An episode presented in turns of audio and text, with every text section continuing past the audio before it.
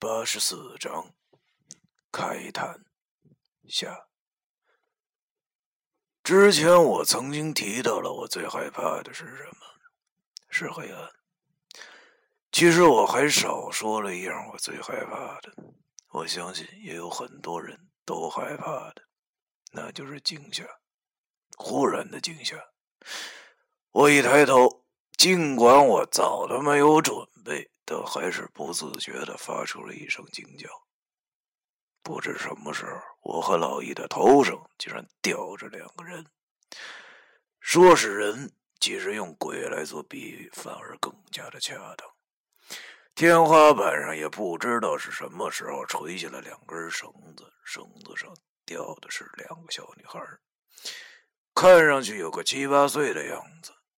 身着一身已经泛黄了的白衣，脖子上被吊绳勒得紧紧的，几乎被勒成了两截圆圆的小脸一副紫茄子色儿，眼睛瞪得大大的，俯视着我俩，表情的确是在笑，伸出来的小舌头略显苍白。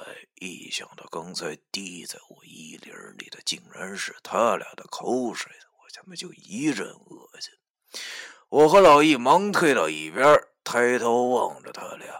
我心想：不对呀，怎么不是那大脑袋？怎么换鬼了？后来我才知道，所谓七死两魂。就是用七种不同的草人为媒，每个草人代表的都是不同的死法，所以草人的形态也就因死法而异了。而那一天来的这两个小鬼，便是最后一具死法的双生并蒂、必死无疑的替身了。其实这一点，当时我就已经想到了。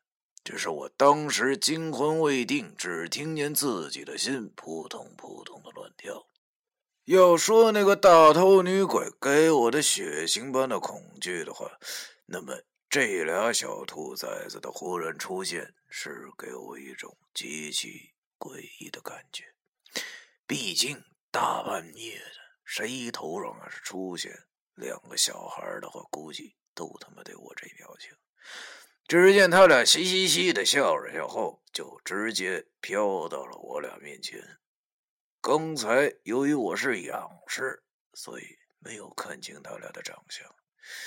现在一看，他大爷的，没想到还是双胞胎。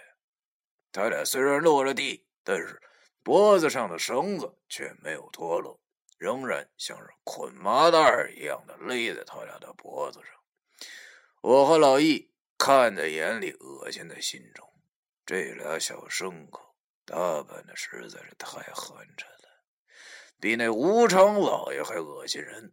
我心中暗骂：“他大爷的，那个幕后的凶手到底是何许人也啊？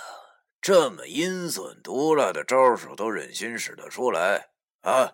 一次又一次的挑战我和老易的心理极限，整个一练胆儿。”但是此时哪还容得我多想啊！我慌忙一把拽开了瓶盖，左手拿着装着尿的瓶子，对着那俩小畜生就是一抡，尿从瓶口而出，甩出一条弧线。不得不说，我这招确实挺恶心人。但是恶心归恶心，埋汰归埋汰，此刻我已经顾不了那么多了。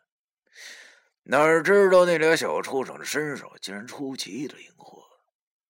他俩向上一跳，便逃出了我的攻击范围。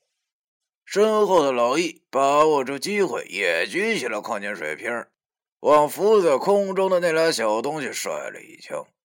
这一系列的动作完全是在一瞬间完成的，但是那俩小东西就好像跟打了鸡血一样，竟然完全不受惯性的牵制。老易的子弹马上就要见到他们的时候，他们竟然又猛然的往下一沉，躲开了。悲剧发生了，由于老易太过紧张，竟然一下子就甩出了半瓶子弹。由于甩出去的子弹是呈弧线型的，而我又站在他面前，那两个小鬼躲开了，可我却不幸中弹了。我清楚的感觉到右边的肩膀上被溅到了一些，这给我恶心的，我哭的心都有。正当我一愣的时候，悲剧又发生了。那俩小畜生连续两次躲开我俩恶心的攻击后，刚一落地，其中一个就把脖子上上吊绳一甩，只见一瞬间，那上吊绳的另一头便套在了我的脖子上。由于惊吓，我抓着瓶子，左手竟然不自觉松开了，那大瓶子掉在地上，还剩大半瓶子的童子尿，宣告报废。完了，还没来得及给我挣脱的时间，我就感觉到一股十分强大的力量将我的脖子勒得死死的。那小畜生见我中招了，一收手便将我俩往他们两个的方向拉了过去。被人用绳子勒着脖子，并且拖着走是什么感觉？我现在的确领教到了，实在是不好受，简直是生不如死。情急之下，我只能伸出左手，紧紧的拽着绳子，然后拼命的往回拉。但是别看那俩小东西小是小，力道却不小。眼见着我支撑不住的时候，身后的老易一个箭步就冲了上去，对着那俩小畜生就一个劲儿的甩出了另一小半瓶尿液。可是那俩小畜生哪能就这么容易中招啊？只见他俩嘻嘻的笑着。仿佛把这当成了一种游戏，他俩各自闪到了一边，又没叫住他俩。要知道，他俩可以不受惯性的影响，可是我不行啊！那拽着我脖子的小畜生一闪到一边后，绳子上一大股劲儿力量，差点没把我脖子给勒折了。我不自然的被他拉到前头去，身边的老易来不及拉我，他大喊道：“小飞！”眼见着那小畜生一手拉着绳子，一手平伸，五只锋利的指甲已经伸了出来。很显然，他是想给我来一个串糖葫芦。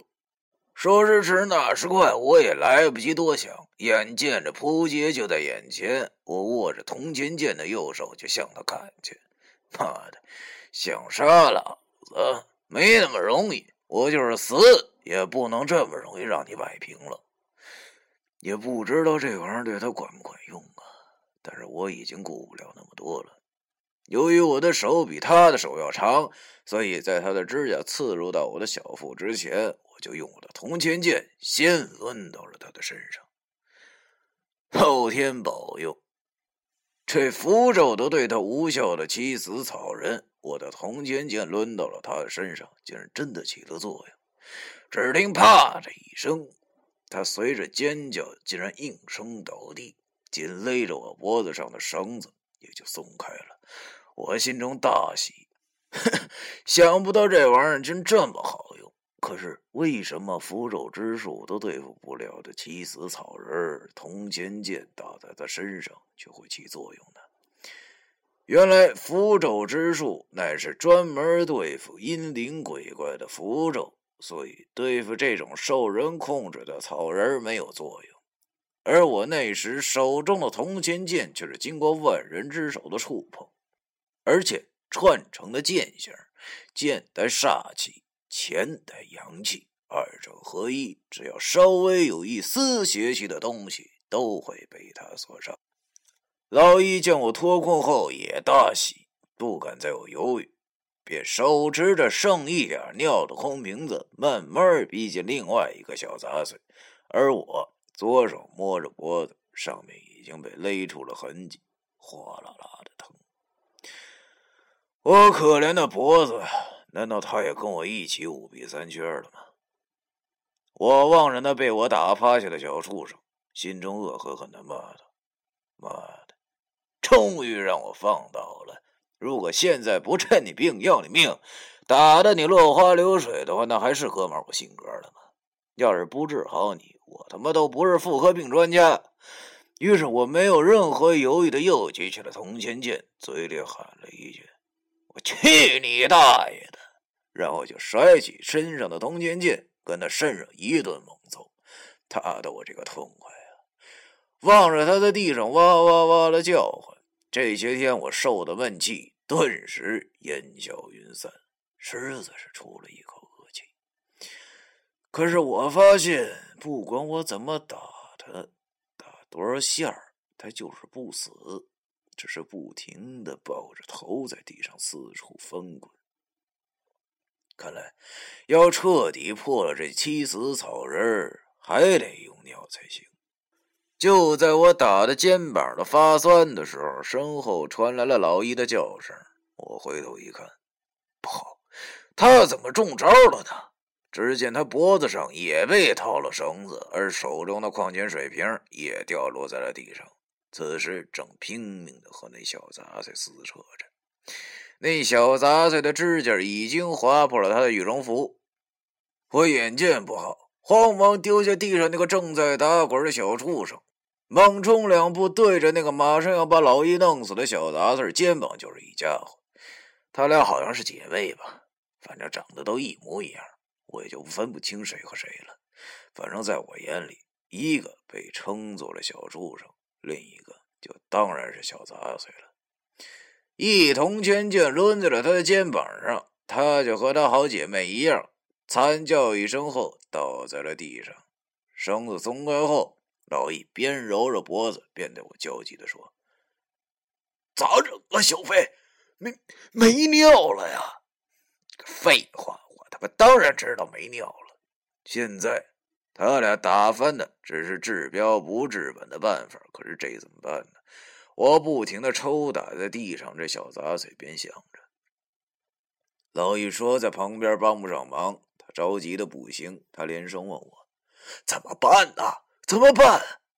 此时的我已经是满头大汗，心里想着这不是办法，再照这么抡下去，用不了多久，这铜钱剑上粗红绳绝对会被我抡断，而且前有狼，后有虎。身后那个小畜生大概一会儿就能恢复元气，到时候剑断的时候，也就是我俩的死期了。我脑子里不停的想着，怎么办？怎么办？这整个一团猫头去三千问呐！我脑子本来就不好使，越着急越想不出法子。这大半夜的，上哪儿整尿去？难道现在吗？等等，现尿，对呀，这玩意儿又不是啥厂家生产的，这是属于自己就能产的东西。讲到这里，我大喜，忙对老易喊道：“老易，快脱裤子尿，呲的！”旁边这老易听愣了，他好像一时间懵了，还没反应过来，他焦急的问我：“是是啥啥玩意儿？”我大骂道：“哎呀，你快点儿大哥！”我是叫你往他身上尿尿，浇死这小杂碎。老易听我这么说，猛然明白了，现在情势紧急，而且大家又都是男人，于是他便慌张的脱下裤子，掏出家伙对着地上的小杂碎，而我还在不停的用铜钱剑抡着他，不能给他任何机会。可是，在我又抽了五六下后，竟然还没见老易尿出来，于是我慌忙的对他说。大哥，你还等啥呢？快尿啊！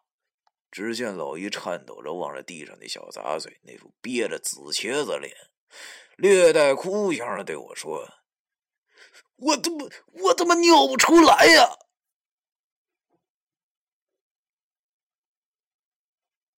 第八十四章完。